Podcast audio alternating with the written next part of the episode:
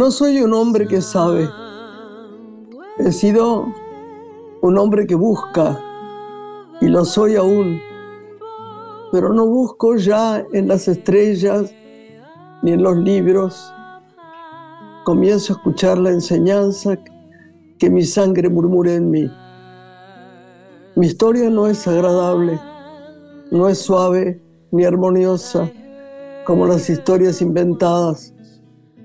Sabe a insensatez y a locura y ensueño, como la vida de todos los hombres que no quieren mentirse más a sí mismos. Germán Gess.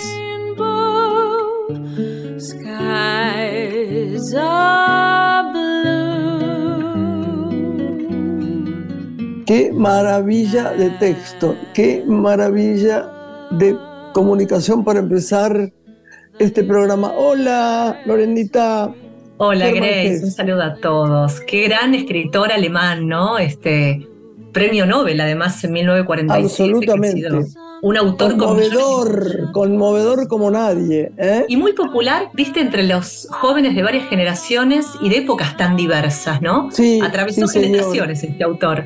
Sí, Si te parece, nos presentamos y recibimos Sí. a nuestro primer invitado con su música, interpretando uno de los temas de un querido musical que está en este momento en un teatro de nuestra ciudad de Buenos Aires, que es el Teatro Metropolitan, y es el musical Querido Evan. Él acaba de terminar su interpretación allí porque está rumbo a, a España, a brillar en otro musical. Así que con su música, si te parece, nos presentamos. dale, fantástico. Aunque no te elijan, te no te ignoren, sos igual de importante. Te van a rechazar, decepcionar o despreciar y vos seguís siendo igual de importante. No hay nada que te esté obligando a ser genial y triunfar. Siendo uno más, igual te pueden recordar. Y así la gente lo va a saber, lo va a entender que sos importante. Si me caigo de una rama y no hay nadie alrededor, alguien venga y me salve. Si me caigo de una rama y grito dolor, escúchame y ven a rescatarme. Graciela Borges es una mujer. Lore, qué Ya placer. estamos listas, listas para Jóvenes presentarlo. actores, divinos. Además, qué lindo tener gente linda en el programa. Lindo, ya saben que la implicancia para mí de la palabra lindo viene con toda una revolución de adentro y afuera, que hay una luz en que se nota por fuera. No estoy hablando de la típica belleza de las Barbies. Qué horror. Vamos a discutir otro día la película, ¿eh, Lore? Cuando Vamos a discutirla. Y no digo horror por Barbie, digo por, por lo que pasa con lo que, con lo que está pasando, que hay películas extraordinarias, pero mata esta, esta película, ¿eh? Sí. Mata. Bueno, presentame, por favor, porque claro, la gente sabe que nosotros, entre nosotros nos vemos, pero que ellos escuchan nada más que la voz, lamentablemente. Bueno, recibirlo es una celebración. Él es actor y cantante, uno de los más destacados referentes del musical argentino, que entre Argentina y España viene desplegando todo su talento.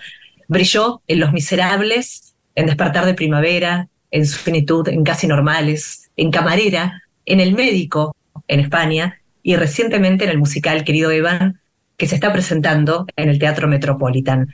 Su desafío más próximo es interpretar a Raúl en la nueva versión del Fantasma de la Ópera de Antonio Banderas, que estrena en octubre en Madrid. Lo recibimos con uno de los temas que interpretó recientemente en el musical Querido Evan de Buenos Aires. Guido Balzaretti, muy bienvenido a Una Mujer en Radio Nacional. Muchas gracias por acompañarnos hoy. Por favor, el placer es absolutamente mío, de verdad, muchísimas gracias. Hola Guido, qué placer conocerte, qué placer Igual. enorme. Me han, me han hablado, me gustaría, ¿sabes qué? Estaba estudiando tu, tu, tu suerte de currículum, no sé ni cómo se dice, ¿no? Un poco tu historia. Y no sé bien, ¿dónde naciste, Guido? Yo nací acá, nací en Buenos Aires, eh, viví toda mi vida en Pilar, pero a los 21 Ay, años... ay, ay, estamos cercanos porque yo vivo mucho en Pilar. Ah, mirá, bueno, mis padres Claro, siguen sí. en Pilar. Eh, yo mucho. por el teatro, digamos.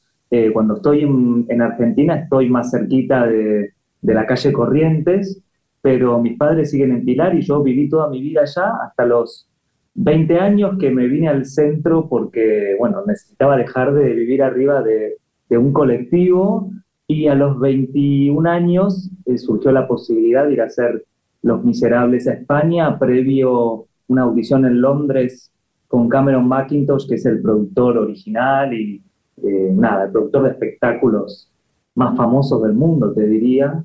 Eh, y esa es un poco como mi historia así, que me llevó a España y, y, que cambió mi vida tan rotundamente, ¿no? Qué increíble, estuviste con Antonio, ¿no? Con Antonio, Banderas. Así es. Yo lo quiero mucho, Antonio, mucho, lo veía mucho en España. Mira, lo quiero de hace muchos años, además. Compartimos, eh, bueno, primero que nada, audiciones y después por, por amigos en común algún momento y, y es, es muy llamativo eh, ver todo lo que está haciendo por el género del teatro musical en España. Le abrió un teatro en Málaga, el Teatro del Sojo, en el cual produce... Yo no sé, yo estuve en Málaga hace poco, es impresionante, y él cómo lo ama, está bien, es su Málaga, ¿no?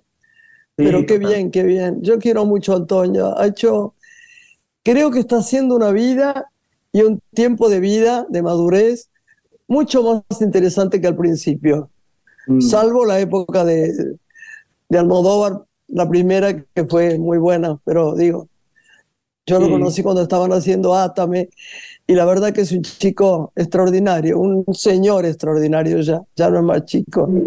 Y hay cierta sabiduría que creo que viene con los años, que uno aunque quiera eh, dar pasos más largos para llegar antes a no sé qué lugares, digo, hay algo de, de, ciertas cosas que uno empieza a, a pensar y a poder concretar con, con, la edad y con el paso del tiempo. Eh, nada, es muy contradictorio a veces vivir en estos tiempos en los que vivimos, donde nos empujan a conseguir cosas para ayer eh, y manejar toda, todas esas emociones. Eh, no, no es fácil, no es fácil, pero creo que él, a raíz también de su salud, de lo que él vivió, pudo concretar, concretar este sueño de, de, transformar su ciudad natal. Me parece alucinante. Guido, para poner en contexto a nuestros oyentes acerca de eh, lo que a Antonio Banderas le ha gustado desde hace muchos años el musical, podemos contar que él ya había tenido una experiencia cantando junto a Sarah Brickman, ¿no? En el Teatro de Londres, en referencia al fantasma. También había dirigido a Chorus Line y luego estuvo en Company. ¿Cómo va a ser esta versión de, del fantasma de la ópera en la que vos interpretás a Raúl y nos anticipabas, tuviste que participar de, una audición que entiendo fue muy rigurosa. ¿Nos podés contar las características de esa audición frente a las que de pronto se dan en la Argentina y cómo va a ser el musical que se estrena en Madrid en octubre? Mira, fue, en mi caso fue bastante particular. Yo venía haciendo una gira de, de una producción que se llama El Médico durante un año y medio. Yo termino esta gira un, domingo en Zaragoza, donde había estado por un mes haciendo funciones, y las audiciones del Fantasma eh, iban a, transcurrir estando yo acá en Buenos Aires, eh, eh, hablando de fechas, entonces se contactó la producción conmigo y al día siguiente de terminar mi, función del médico, volví a Madrid a, hacer una audición fuera de, del esquema oficial, digamos, con el director y su asistente, eh, que son Federico Belone, el director, que es un italiano que viene trabajando mucho en España, y Silvia Montesinos. Y ese fue mi primer encuentro y esa fue mi audición presencial. Eh, fui como la primera persona a la que vieron para el proyecto, digamos, porque no habían comenzado las audiciones oficiales. Y después, ya desde acá, eh, desde Buenos Aires, ensayando Querido Evan, tuve que mandar videos eh, con material de la obra del fantasma. Eh, así que fue como un proceso mixto, digamos, presencial y, a distancia. Em, y en el, caso de, Antonio Banderas, él entra como coproductor de esta producción. Él tiene un acuerdo con Andrew Lloyd Webber, que es el compositor original de la obra, eh, y tiene su catálogo para, para, poder montarlo, eh, montar las distintas obras en España. Y, y, él venía actuando y dirigiendo estas obras que vos nombraste, a Chorus Line y Company, eh, pero en este caso su rol es desde producción y, y como supervisor, digamos. ¿Y cómo va a ser este fantasma de la ópera? Hemos leído que tal vez sea más gótica, pero ¿en qué sentido se, se va a presentar la estética, no la apuesta? ¿Qué nos podés este, ilustrar como para imaginarla? Mira, la obra es, la, el guion y la partitura es la que es, la, la, de siempre, pero lo que empezó a suceder es que eh, montajes de estas características quedan un poco rehenes de salas muy grandes, de escenarios muy amplios, claro. que no ¿verdad? que no suelen estar siempre disponibles. Eh, entonces, lo que se está haciendo es una nueva versión que se pueda adaptar a, a estos tiempos que corren y a, y a, esta sala en la que vamos a estar, que es el Teatro Más Albéniz. pequeñas, claro. Exacto. Eh, y también adaptando a las nuevas tecnologías, ¿no? El Fantasma se estrenó hace más de 35 años. Hoy por hoy hay otros artilugios y herramientas para poder generar el mismo impacto, pero de otra forma. Entonces va a ser como una renovación importante. Pensando también en, en, lo poderoso que es el teatro musical en Buenos Aires, ¿no? Y el talento que hay acá, podemos destacar que vos vas a tener la oportunidad, como lo va a tener Jerónimo Rauch también, de estar, ¿no? Eh, como argentino en España haciendo este musical.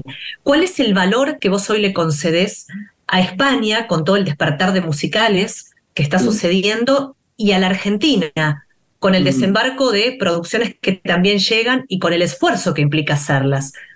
Valor en cada caso, digamos, para vos como artista, ¿no? Sí, a ver, sin duda cada territorio tiene su, su beneficio y, y ese factor que los hace únicos. España es la tercera industria mundial de teatro musical, después de Broadway y West End, y es la primera en habla hispana. Entonces es un mercado muy, muy seductor para nosotros los intérpretes que participamos de esos montajes. Eh, Mira, yo no sabía que era la tercera, ¿eh? Sí. No sabía que era la tercera estos nominada como, como ciudad cultural del, de, del Music Hall. Sí, se fue posicionando muy fuertemente. Eh, se hacen muchísimas producciones por año, es un mercado fuertísimo. Eh, pero a diferencia de Argentina, eh, son más conservadores en cuanto a los títulos que, que, que se producen. El hecho de estar haciendo acá, querido Evan, basado en la obra original de Evan Hansen, eh, es casi, no sé si impensado en España, pero es muy llamativo que suceda. Es la primera vez que se hace en otro idioma eh, y fuera de Broadway y Londres. entonces, la verdad que para mí combinar ambos territorios eh, uno más conservador, con una industria eh, más efervescente desde lo comercial, eh, con una en Buenos Aires en donde sin duda la herencia teatral se, se, contagia y este mediano formato que, está creciendo y consolidándose acá en Buenos Aires hace que aparezcan historias como las de Casi Normales, la de Querido Evan, en donde el foco es el guion, la historia y sus intérpretes, y cierto despojo de, de la parafernalia, ¿no? Eh, en ese sentido, a mí me resulta muy atractivo eh, poder combinar ambos países. ¿Hiciste televisión? ¿No estás haciendo televisión? No. Hice, hice televisión, participaciones en El Ministerio del Tiempo, que es una serie española muy reconocida. No, no te preocupes porque prefiero el teatro, pero igual no importa, decime. ¿Qué estás eh, haciendo? Después hice también, hice cine en dos oportunidades, una en Argentina y otra en España. Eh, y la verdad que me encanta indagar en esos eh, territorios que me son más desconocidos porque los hice menos. Eh, yo trabajo hace casi 20 años en, el teatro y es como mi hábitat, yo me siento como un pez en el agua. Eh, pero bueno, sin duda que lo otro también es muy atractivo y lo hago siempre que surge y cuando puedo. Ya internacional, porque Laura va a interpretar a Raúl en El Fantasma de la Ópera en esta nueva apuesta que va a desembarcar en octubre en Madrid y que lleva adelante Antonio Banderas. Guido, ¿qué roles te restan después de ahora ser el fantasma por, por interpretar? ¿Soñás con algún rol dentro del teatro musical? Vos sabés que Eh, Ay, Lore, todo lo que le resta, es increíble con lo chiquito que es. Aparezco no. ser más chiquito de lo que soy. Pero vos sabés que se me fueron, se me fueron presentando los roles y después de haber hecho me fui dando cuenta que, que los anhelaba y, y los soñaba.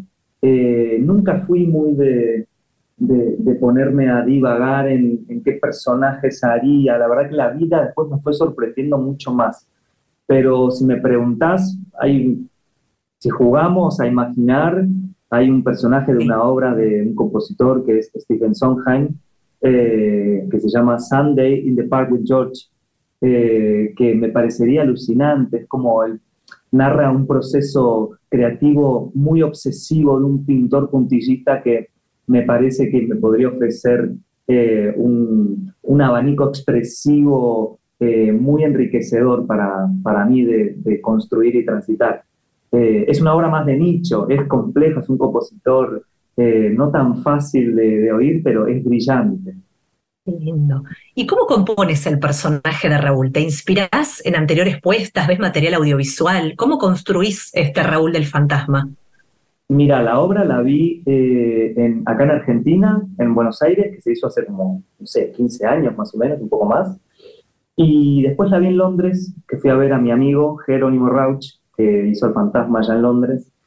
Y, o sea, que es inevitable tener ya como una, una imagen, una concepción de algo que se hizo mucho. Eh, después, yo soy muy de, empezar a, construir mis ladrillitos en el ensayo y ver cómo el material se va, eh, cómo me voy apropiando del material, pero si me pongo a pensarlo, eh, es un rol que, bueno, la aristocracia siempre genera un poco de distancia. A mí me gustaría conseguir que el público tuviera mucha empatía con, con, con Raúl, eh, que es algo que siento que siempre quedó un poco distante.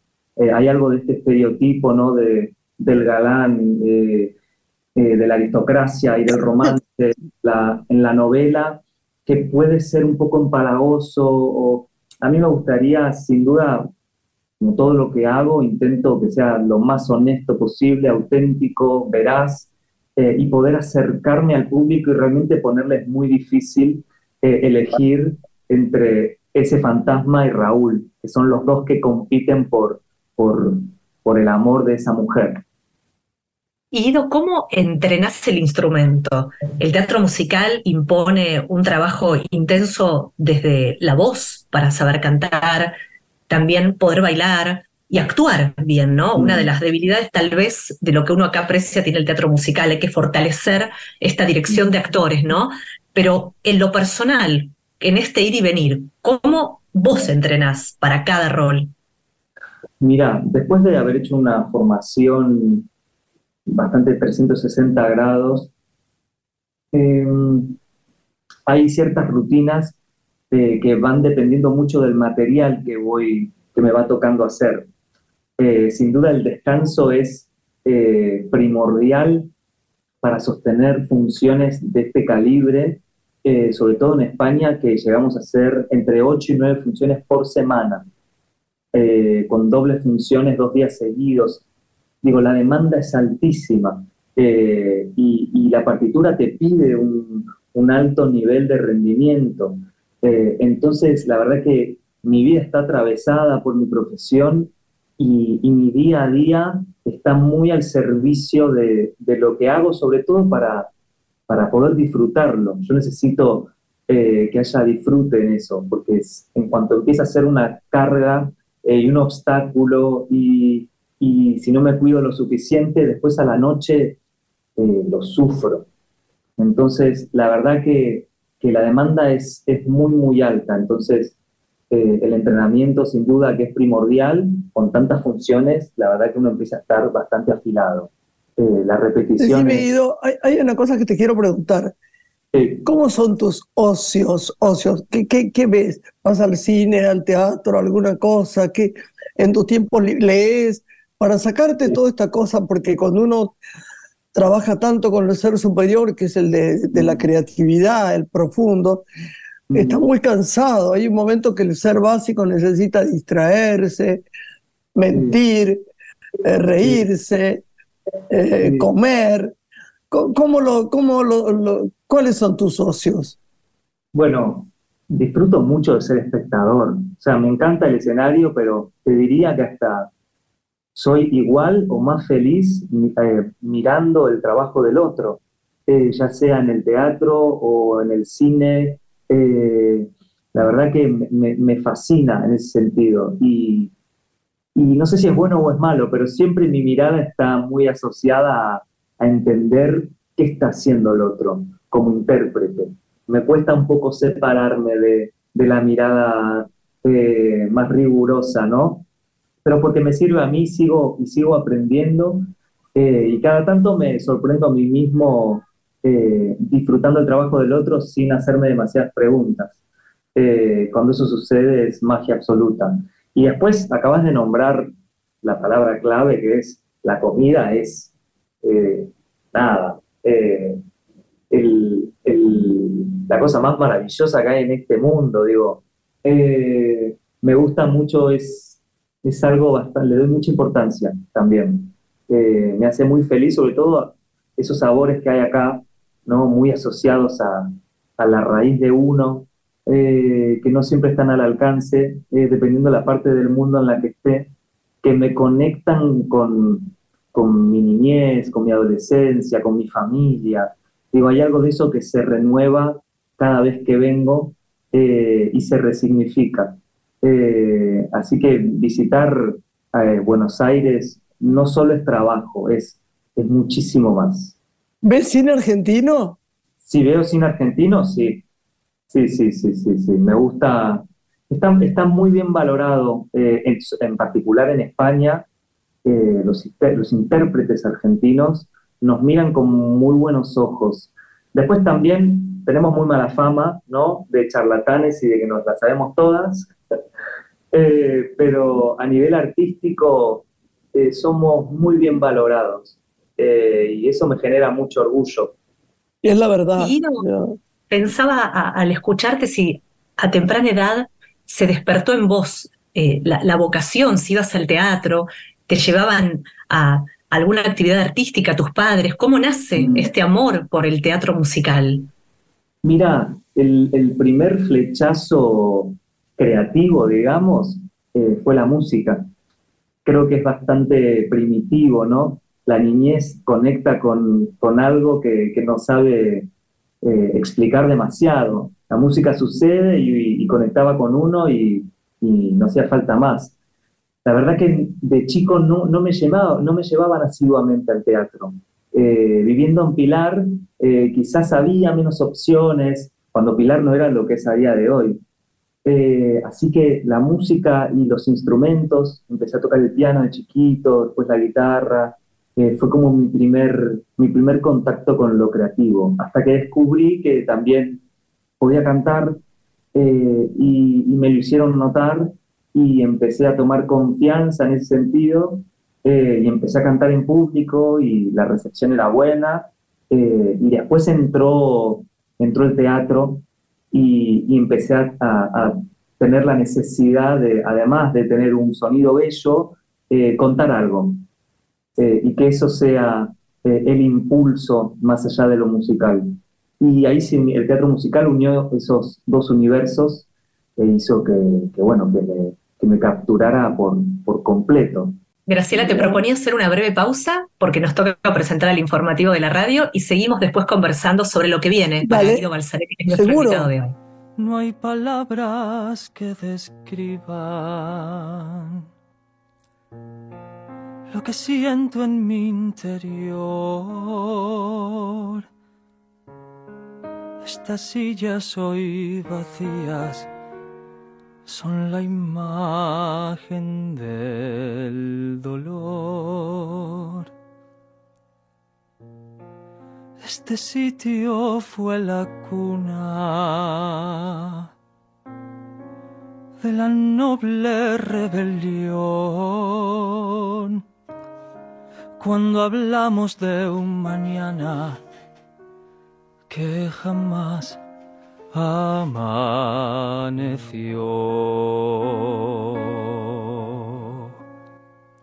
Esa mesa de la esquina era un mundo por nacer, un rosario de canciones, las puedo oír aún los bellos himnos al valor murieron con un grito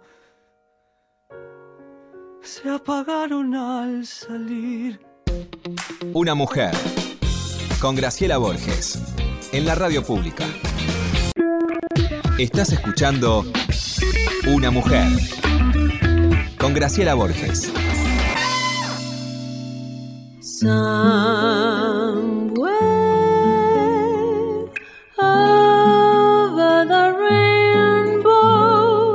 Bueno, Lore, acá estamos. Volvimos con nuestro invitado hoy, que es Guido Balzaretti, cantante, actor, uno de los más destacados referentes del teatro musical de nuestro país. Y también conocer, ya como parte de tu agenda presente, decíamos que en octubre se estrena en Madrid El Fantasma de la Ópera, que va a producir Antonio Banderas y vas a ser vos el personaje de, Raúl. ¿Cuánto tiempo van a permanecer en cartel pensando en aquellos que tal vez tengan la oportunidad de viajar a España y puedan ir a verte?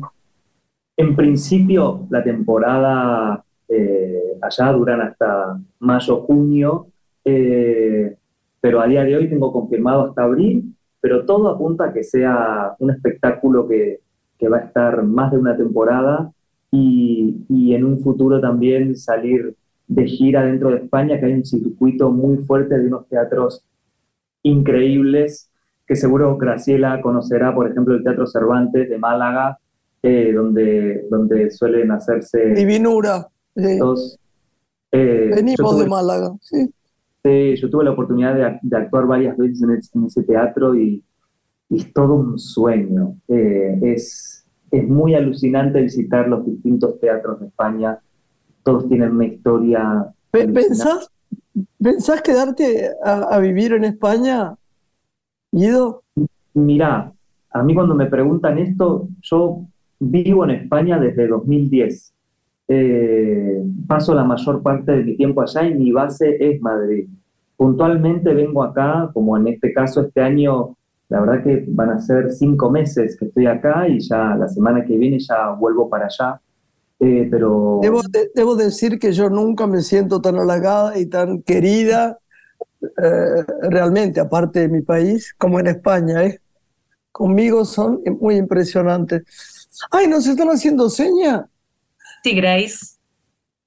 Nos despedimos con Pero qué pena más grande. Bueno, tengo problemas por la vida, pero gracias por haber estado acá con nosotros, Guido. por favor, nada deseo más que volver a cruzarme con ustedes. Para mí es un honor. eh, y Graciela, te admiro profundamente y gracias por el Gracias, mi amor. cariño. Tenés que hacer cine, Guido. Eso, eso, eso digo yo. Eso digo yo. No, de verdad, de verdad. Sos divino, una cara ma- maravillosa, buen actor. ¿Qué más? ¿Hacemos una Gracias, pausa y volvemos? Sí, Lore? Grace. Nos y vamos despedimos a escuchando, este divino. Con razón era tu favorito. nos vamos escuchando hoy Partiré del musical El Ahí Médico, está. basado en el bestseller de Noah Gordon, que fue éxito en Madrid y que Guido interpretó. Gracias, Guido Balzaretti, hasta cualquier Gracias. momento. Gracias, Guido. Gracias. Gracias. Suerte. Hoy partiré, digo adiós a mi ayer, solo otra vez. Hoy siento miedo al olvido, pues si miro hacia atrás, veo a tantas personas que he perdido. Si no puedo volver, todo lo perderé.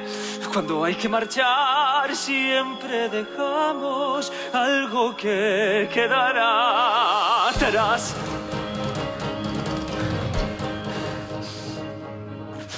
Hoy partiré, hoy todo debe acabar. Hoy partiré, hoy buscaré buscar un nuevo sueño. Necesito volar, pues mi mundo parece tan pequeño. Sé que habrá mucho más lejos debo llegar. Cada paso que dé me alejará y ya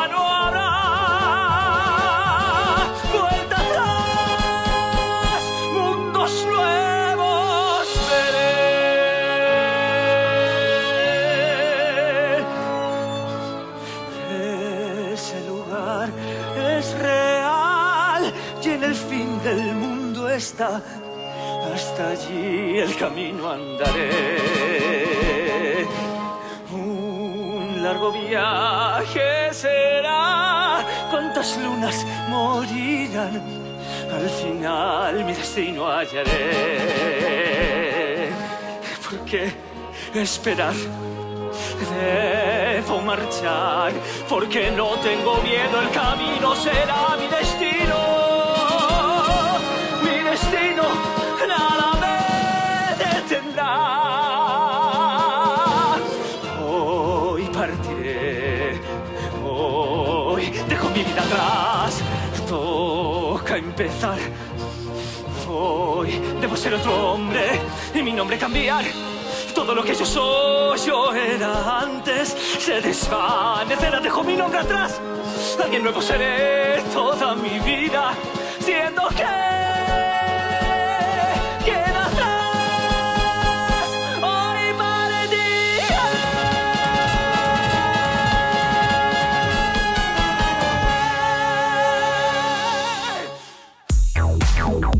Graciela Borges es una mujer.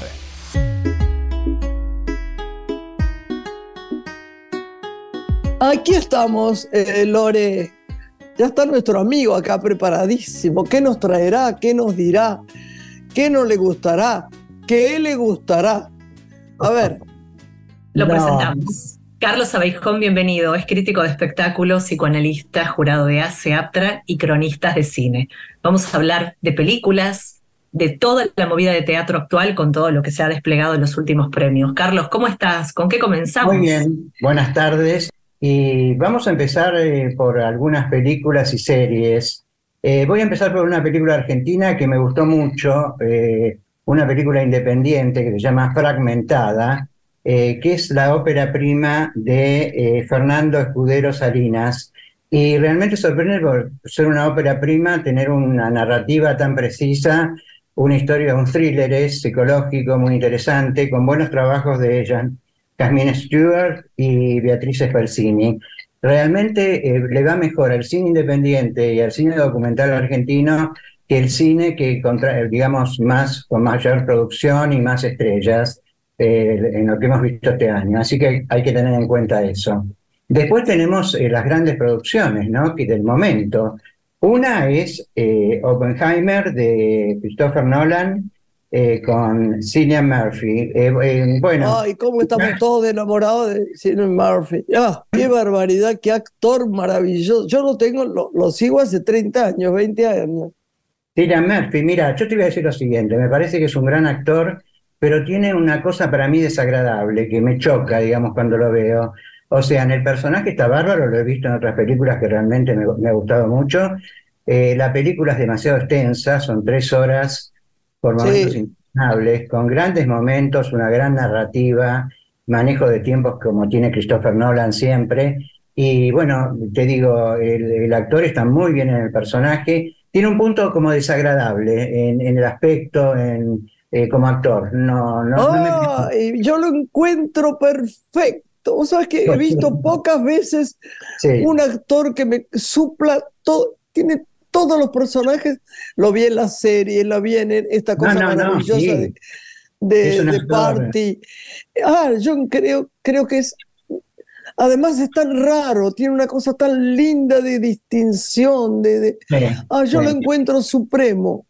No, como, Pero yo te bueno. estoy- como actor, como actor me parece muy buen actor. Te estoy hablando algo que no me gusta de él, de su aspecto, de que, que es elegante, es distinguido, como vos decís, pero no sé, la, la cara, no sé qué es. Bueno, en fin. Bueno, a De- todo el mundo no le gusta lo mismo, está bien. Exactamente. Después está el fenómeno del momento que es Barbie, eh, que puso de moda el, el color rosa, igual que el Ítalo de Miami. Más o menos. Mira, es una película, la dirige Greta Gershwin, es una directora inteligente, eh, porque ha hecho una versión muy buena de Mujercitas y de Lady Bird, pero esta película yo creo que es más producción que otra cosa. O sea, toca... Efectista, no sé si coincidís, Carlos, muy efectista, ¿no? Es- Para es que la audiencia cobije todo- ese mensaje que se espera escuchar, que Pero Barbie hay- parece empoderada. Eh, exactamente, o sea, tiene elementos que toca que son interesantes, como el feminismo, eh, cómo es la vida artificial y la vida real, el machismo, eh, pero no los profundiza. O sea, es todo. no, estoy segura. de artificio. Fuegos de Llega a medio artificio. camino. Eh, el que está fantástico es Ryan eh, Gosling en, su- en el personaje. Y Margot eh, Robbie, que es la estrella del momento, la que gana más plata en Hollywood, la que estuvo acá de incógnito y se peleó porque le quisieron sacar una foto, se peleó con un fotógrafo hace un tiempo, estuvo acá. Eh, está muy bien en el personaje, pero ya te digo, la película me parece que es una película eh, tramposa en el sentido de que es marketing, puro marketing, eh, y nada más, no profundiza, o sea, es la película del momento, porque todo el mundo habla de Barbie, pero es muy también cuestionado el- el- el- el- la, la- digamos, la figura de Barbie, lo que representa Barbie, el cambio de la muñeca tradicional a, a la muñeca ya más mujer, digamos, ¿no?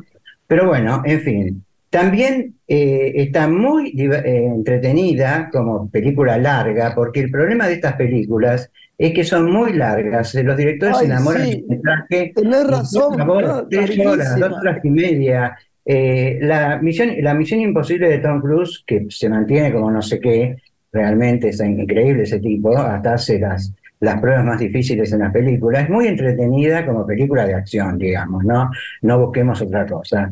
Bueno, esas son las tres mayors, digamos, más eh, comentadas del momento.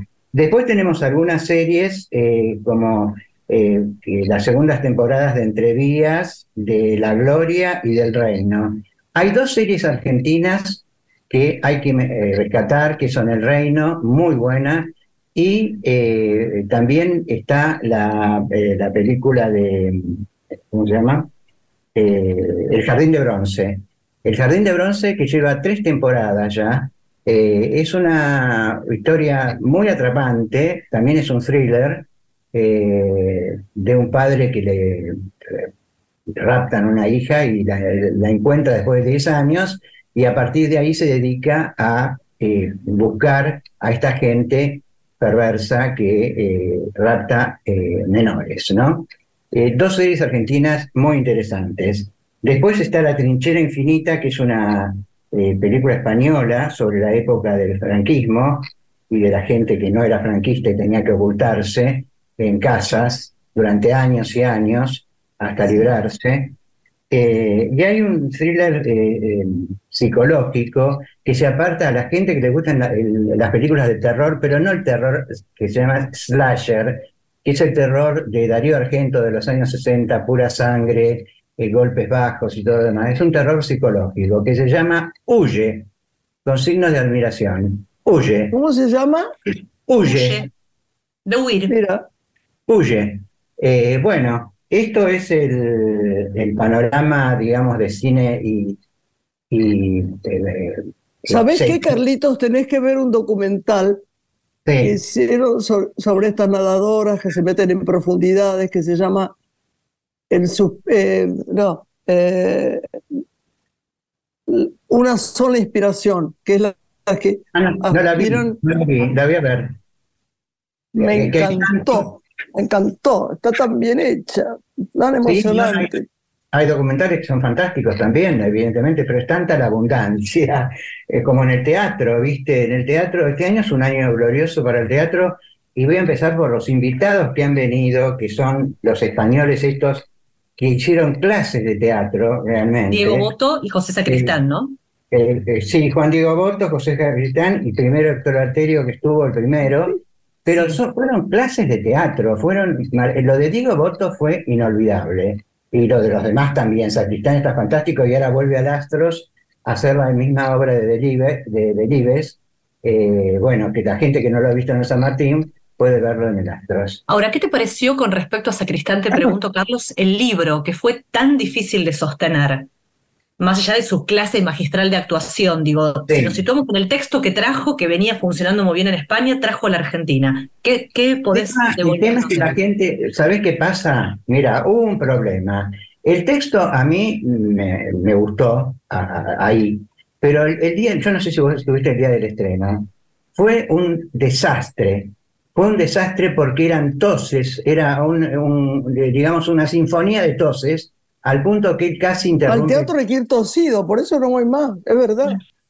Hay que, Pero- hay, hay que ir tosido al teatro.